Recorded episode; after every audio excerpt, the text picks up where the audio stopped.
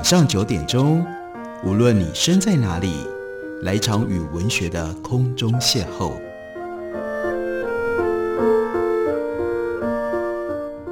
杨照谈书，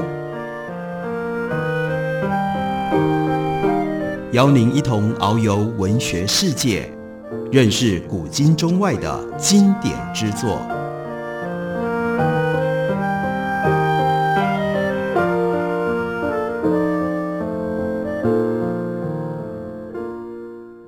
各位听众朋友，大家好，欢迎收听杨照谈书。本节目以台北广播电台 FM 九三点一，每个星期一到星期五晚上九点为大家播出。我是杨照，在今天节目当中要为大家介绍的，这是 John Mauceri 他所写的《音乐之战》，原来是英文书，中文本刚刚由黑体出版。在这本书里，Mauceri 他最主要的是要探索二十世纪的古典音乐，音乐在二十世纪到底发生了什么样重要的、巨大的，乃至于戏剧性的变化，在书里面就特别提到了 Stravinsky 他所写的《春之祭》，因为 Mauceri 他自己是一位非常杰出的音乐家、指挥家、音乐学家，所以在关于 Stravinsky 这一部重要的经典作品的分析，他的说法、他的切入点会非常的专业，非常的不一样。他就告诉我们。在《春之祭》当中，我们可以清楚地看到，Stravinsky 他在钢琴上进行实验，他同时用两只手演奏正常但不同调的和弦，那就有点像化学实验。镁粉基本上很稳定，水也很稳定，但是你把镁粉跟水放在一起，就会发生爆炸。这就是《春之祭》的音乐大多数时候的模样。用专业术语来说，那就是它的复调性 （polytonality）。不过，在《春之祭》之后的复调作品，多半是古迹的乐曲，因为旋律和伴奏在不同的调性上，这种错误音符配置很有趣，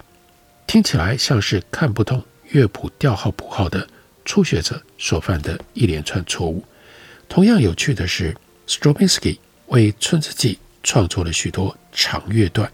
他在里面汇集了各种极短的音乐动机，组成了难以预测的重复模式。所以 Mauceri 他就说：“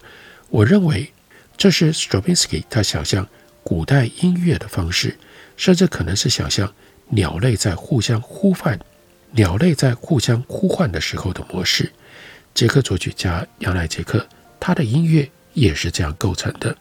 Bernard Herrmann 为希区考克经典电影。经典名片，经典名片《惊魂记》（Psycho） 所写的配乐也是如此的快速震颤。不过大体而言，要等到迪士尼的动画家脱离了《春之祭》的原著故事，以宇宙诞生和地球最初三亿年的暴力取而代之，一般大众才注意到《春之祭》这部作品。自从《春之祭》作为一九四零年动画电影《Fantasia》其中的。一段配乐，各种听起来类似的作品一一浮现，未必是在音乐厅，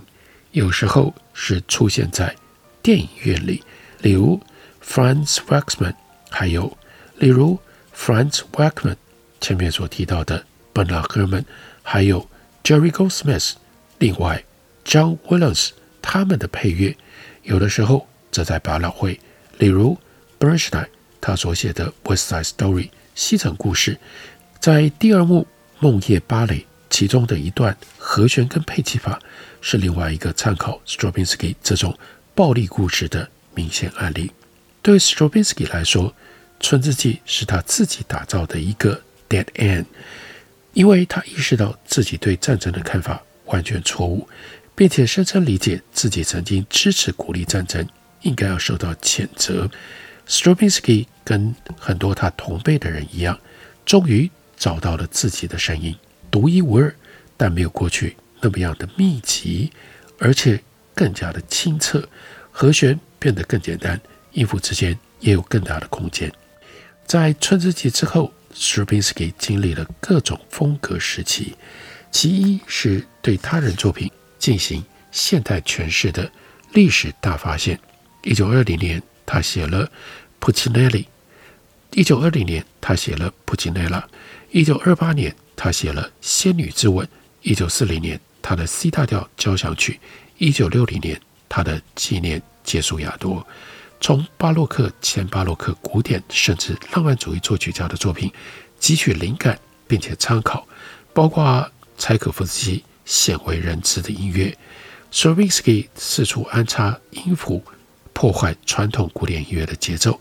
改变。正常的和弦，好像把他们摆到了哈哈镜前面。一九一八年之后，Stravinsky 的作品普遍不再出现《春之祭》里所描绘的爆裂激情。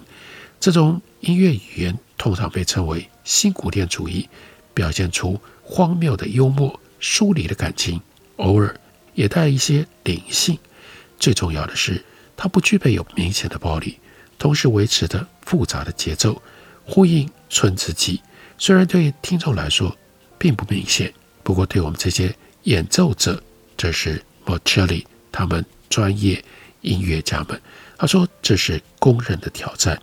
Stravinsky 活到很长寿，生活也很公开。他早年尝试过指挥，许多人认为他留给后世的录音是他的音乐最可靠的诠释。虽然作曲家担任资深创作的诠释者。相当合理，可是许多作曲家自己并不是称职的指挥家，而且难免以他们对自己音乐的看法作为指挥成果还有世界性的辩护理由。Stravinsky 借由指挥自己的音乐有颇为不错的收入，他的各种春之祭的录音，包括一九二八、一九四零、一九六零三个不一样的版本，都值得细细的品味。随着岁月流逝，Stravinsky 的指挥变得越来越有把握，管弦乐团也越来越能够演奏复杂的音乐。然而，每一次重新灌录，Stravinsky 似乎也就持续重新塑造《春之祭》来因应不断变化的美学世界。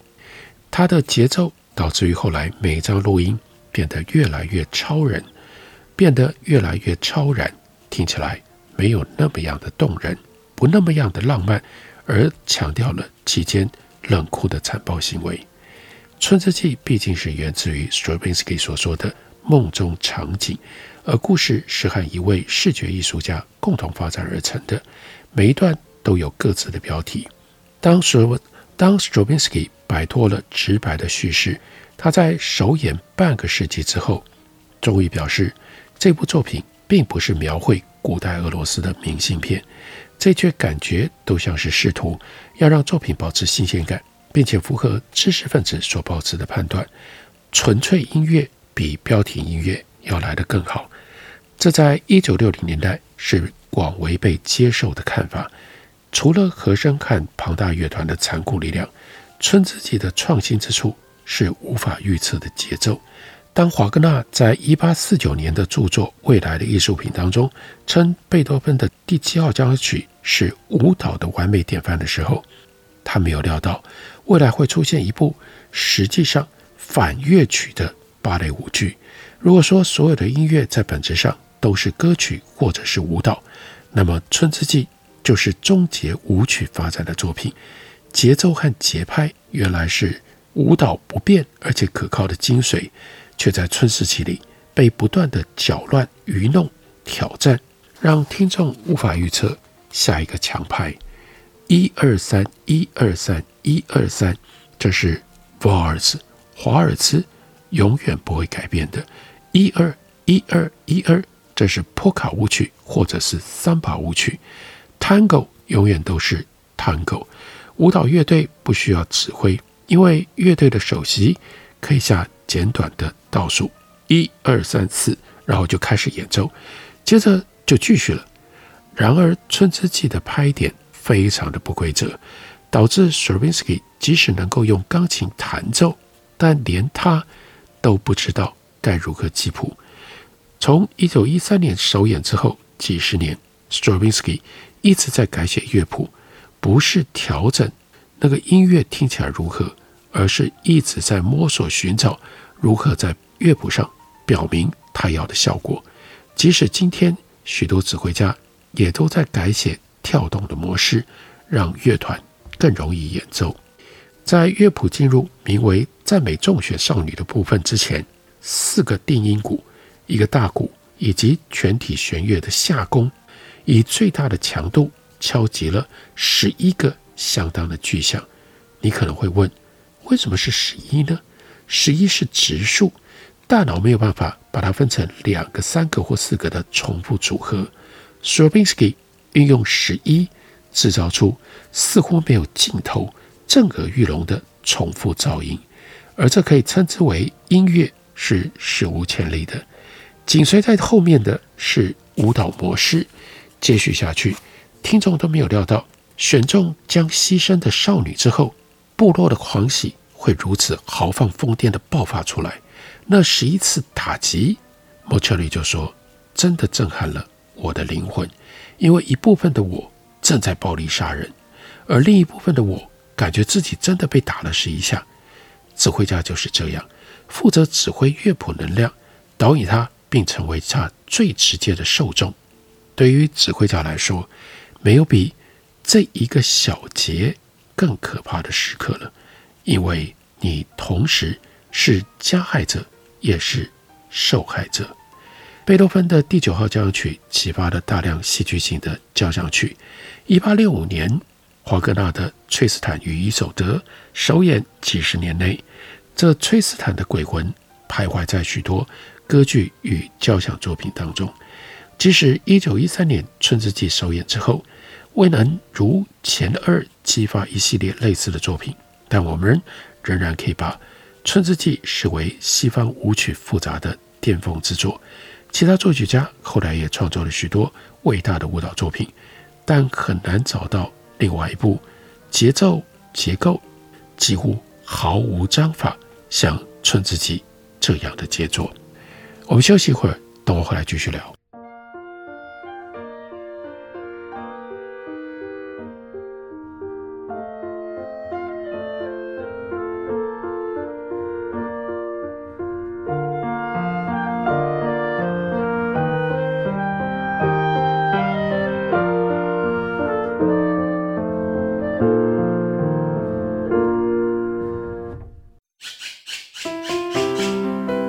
大家好，我是刘克襄。亲近自己的城市，找回城市的温暖。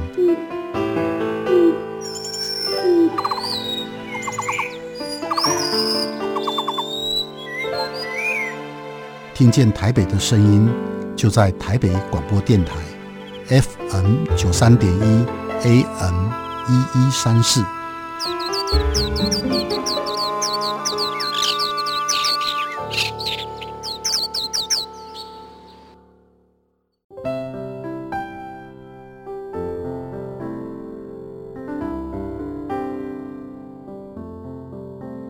听见台北的声音，拥有颗热情的心，有爱与梦想的电台，台北广播 FM 九三点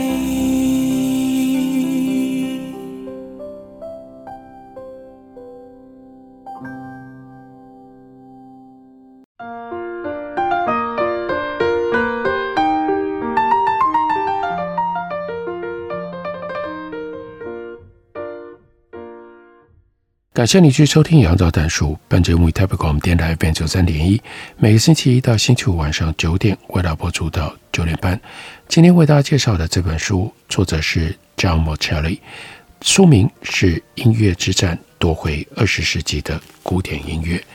Mauceri 告诉我们，二十世纪古典音乐圈的纷扰，如果我们往前探索，可以追溯到十九世纪末的两股重要影响力。那就是布拉姆斯和华格纳，他们分别主导了古典音乐界的知识交流。美学论战起始于两者对立的传闻，成为整个新世纪不断出现的主题。一方面是古老的非描述性，或者称之为绝对音乐；另外一边是新的图像音乐，或者称之为未来音乐。两者相比，孰优孰劣？前者以布拉姆斯为代表，后者则是。华格纳带领的，华格纳的巧思在于创造了总体艺术的愿景。音乐和戏剧的各个方面的体验都由华格纳自己一个人掌握。尽管目标困难，华格纳仍然在一八七六年达成了。华格纳首先构思了一首分为四个部分的宏大史诗，那就是《尼布龙根的指环》，类似早期日耳曼或者是北欧的神话，以虚构的魏古德语所写成。接下来为这样的歌词、这样的剧情谱曲。另外，他自己建造了当时全球最现代化的剧场，管弦乐团隐藏在观众视线之外，剧院的内部能够完全暗下来，因此可以对表演厅内的照明进行前所未有的控制。这座剧院名为拜鲁特节庆剧院。华格纳主导了所有的视觉元素，运用新旧的舞台技术，包括了煤气灯、纱幕、烟雾、蒸汽幕、幻灯机。还有立体跟平面的布景，华格纳将所谓的主导动机 （Leitmotiv） 发挥得淋漓尽致。虽然他自己并没有使用过这个词，而 Leitmotiv 指的是用简短难忘的旋律节奏或者是和声的片段来代表乐剧当中的人物、物件、情境，并且随后在整部作品当中重复出现作为记忆主题。他在脑海中构思各种主导动机，搭配舞台演出，要求歌手的姿势和演唱完全同步进行。德国知名男低重音 Hans Hotter，他学习华格纳歌剧角色的时候，一并记下对白、歌词、音乐姿势，以确保这整体成为有机的肌肉记忆。他在一九八九年的对话当中就告诉了 Miceli。战后拜鲁特重新开放的时候，要演唱佛诞这个角色最难的事情，那是忘掉之前我唱歌会调动长矛的姿态，因为这个时候是由华格纳的孙子 Wilhelm Wagner，他从一九五一年到一九六六年打造华格纳经典歌剧的新制作，经过二十八年的酝酿和创作，期间短暂喘息，创作了。崔斯坦与与所得以及纽伦堡的民歌手之后，华格纳的十五小时歌剧，那就是《尼布龙根指环》，在一八七六年八月在新落成的节庆剧院举行首演。观众在四个夜晚当中，经历了古老神话的浪漫主义在诠释。内容讲述由莱茵和黄金锻造的魔法戒指，故事始于侏儒告白失败。诅咒爱情，并且偷走了莱茵黄金锻造成能够带来无限权力的戒指。随后，侏儒打造的指环遭到偷窃，而指环本身受到诅咒。世代之间的爱与谎言，妥协与破坏誓言，诸神、半神、矮人、两名巨人、两只恶龙的阴谋，再加上恶棍和英雄的诡计，迎来远古神祇的灭亡，也导致最伟大的人类英雄。齐格菲和由女武神贬为凡人的妻子布伦希德双双死亡。布伦希德意识到人类的爱是宇宙当中最伟大的力量，并且在齐格菲的葬礼上自焚。当背负双重诅咒的戒指回到了莱茵河底部，地球的邪恶也完全净化的时候，整个尼布龙根指环系列深情的描述，大自然终于恢复了。原初的平衡。华格纳在音乐剧场的成就前所未见，即使在二十一世纪，华格纳仍极具影响力。此外，希腊戏剧的基本原则凝聚西方艺术的各个领域。华格纳以宏大的规模将之转化，包括诗歌、视觉设计、服装、姿态以及重要历史和社会的议题。华格纳还创作未来主义的音乐，打破了许多歌剧的常规。扩展和声功能和旋律乐句长度，来打造无尽的旋律。华格纳心目当中所假定的对手是布拉姆斯。二元历史模型就像牛顿第三运动定律，似乎要求宇宙当中的一切具有旗鼓相当的对立面。不同于华格纳运用幻想的壤席来复述远古故事，又致力创作未来音乐，布拉姆斯的音乐灵感。显然来自于真实的过往，那就是古典音乐的血脉和遗产。在华格纳诠释古希腊哲学的同时，布拉姆斯则忙于收集前辈作曲家的手稿，运用大家都不再采纳的音乐形式，例如18世纪由巴哈发展到巅峰的赋格形式，还有17世纪早期名为帕萨克格利亚那样的一种变奏曲。透过上述的方式，布拉姆斯将自己的音乐和当代鲜活持续发展的德意志传统融为一体。布拉姆斯对于旧音乐形式的兴趣，还有对连续性的追求，成为学术新领域的一部分。音乐学几乎全球每一所大学的音乐系都提供相关训练，学生能够以此专业获得最高的博士学位。几百年来，作曲家向老师学习。而且只听过其他在世作曲家的音乐。同样重要的是，作曲家并不指望自己的音乐能够在他们安排的演出之后持续存在，而是继续创作新的作品。作曲家没有任何的版税，如果卖掉自己的作品，那也只是卖给为公司赚钱的出版商而已。尽管这种情况在十九世纪开始发生变化，但音乐普遍被视为一次性的艺术形式。当时的观众习惯只听新音乐，然而到了十九世纪末，作曲家逐渐找到，即使他们不在现场演出，也能够从作品当中获利的方式。这也是音乐学兴起的原因之一。人们开始意识到，为舞台演出和音乐厅创作的旧音乐，不只具有研究的价值，在作曲家逝世了之后，也有演出的经济价值。简而言之，我们可以说。华格纳和布拉姆斯被视为是音乐的未来和过去，这种错误的二分法，在维也纳当时最具影响力的乐评家 Edward Hanslick 他的鼓吹之下蔚为流行。华格纳几乎只写歌剧，而布拉姆斯除了歌剧之外什么都写，使得许多人容易接受这种夸张的区分方式。毕竟华格纳懂得说故事，他所有的作品都有标题。有布景，布拉姆斯按一般的类别、交响曲、四重奏等等，还有作品编号来出版他的创作，很少像他的悲剧戏曲那样使用描述性的标题。以上这些因素引发了一场关于未来和过去的大战。我们现在或许很难理解哈斯利他的影响力，虽然现在有几位当代乐评家被认为能够左右大众的意见，但完全无法。和哈斯利在作品丰富出色的音乐之城维也纳所发挥的影响相比，哈斯利生于布拉格，他学习法律和音乐，是当时音乐界的巨擘。从1854年出版《论音乐美》到他1904年逝世，五十年来，他矗立于音乐界，撰述评论。他的反华格纳美学被华格纳派视为保守的思想。他的论点认为，无论你喜欢与否，音乐都是美的。音乐当中没有情感，甚至也不代表情感。即使它可以激发感觉，音乐由声音跟旋律高低变化而组成。它的美来自于形式，音乐根本就没有描述任何的事物。汉斯利他是布拉姆斯的狂热支持者，也是朋友。他讨厌华格纳的乐剧，也讨厌华格纳自称的未来音乐。哈斯利他的审美哲学和希腊人定义和描述音乐的方式背道而驰，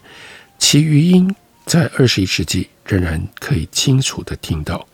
哈斯利美学的支持者认为，好的音乐是绝对的，并且视其为纯粹的，而以某种方式讲述故事，标题音乐的乐曲价值相对低得多。讽刺的是，随后现代主义接受了汉斯里克的反未来保守哲学，他们也反对标题音乐。这种音乐常见于电影配乐，但也普遍存在于许多为音乐厅创作的作品当中。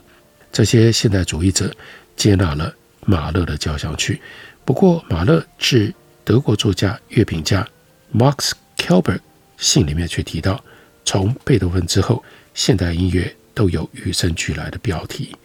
华格纳和绝对音乐作曲家截然不同，他的音乐能够描述水、彩虹、狂暴风、凄狂风暴、英雄事迹诅咒恶龙、灵性之爱、肉欲之爱，还有跳跃的青蛙。勃拉姆斯则是音乐活生生的伟大代表。他创作器乐合作曲目，以数字和不具有描述性的名字称呼自己的交响曲。这样两条路线，两种不同的特性，到了二十世纪有更进一步的长足发展，还有各种纠缠的关系，如此而产生了二十世纪非常特别现代性的古典音乐。